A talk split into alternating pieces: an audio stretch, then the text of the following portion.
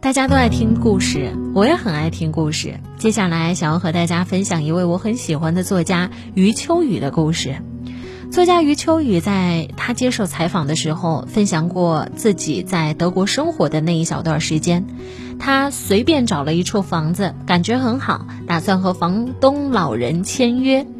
但是老人暂时阻止了他，说：“哎，你还没住，你不知道我家好不好？先签试住合同吧。有了体验之后，你再决定你要不要长久的租在这儿。”余秋雨签了五天短约，五天之后他很满意，准备和老人签长约。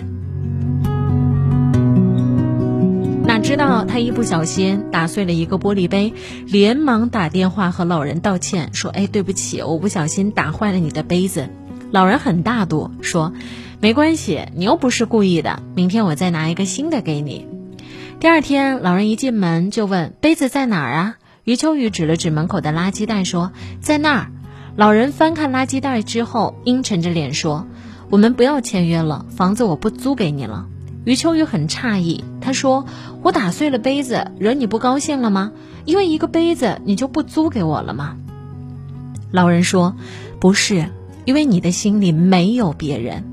随后，老人倒出来了垃圾里的东西，把玻璃片用餐巾纸包起来，一片一片的收纳好，装在一个铁盒子里，并且用笔在外面写道：“这是玻璃，危险。”装完之后，他还不忘用透明胶带在铁盒子上缠了很多圈，害怕铁盒子散开，里面的玻璃扎到别人。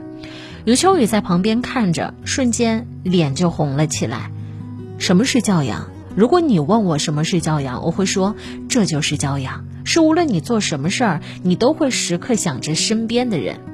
扔垃圾的时候，想一想收垃圾的人是不是方便；雨天开车的时候，想一想过路积水会不会溅到旁边的人；进大门的时候，你想一想会不会撞到身后的人。好的教养一点都不难，设身处地的为别人考虑，将心比心，就是一种极好的修养。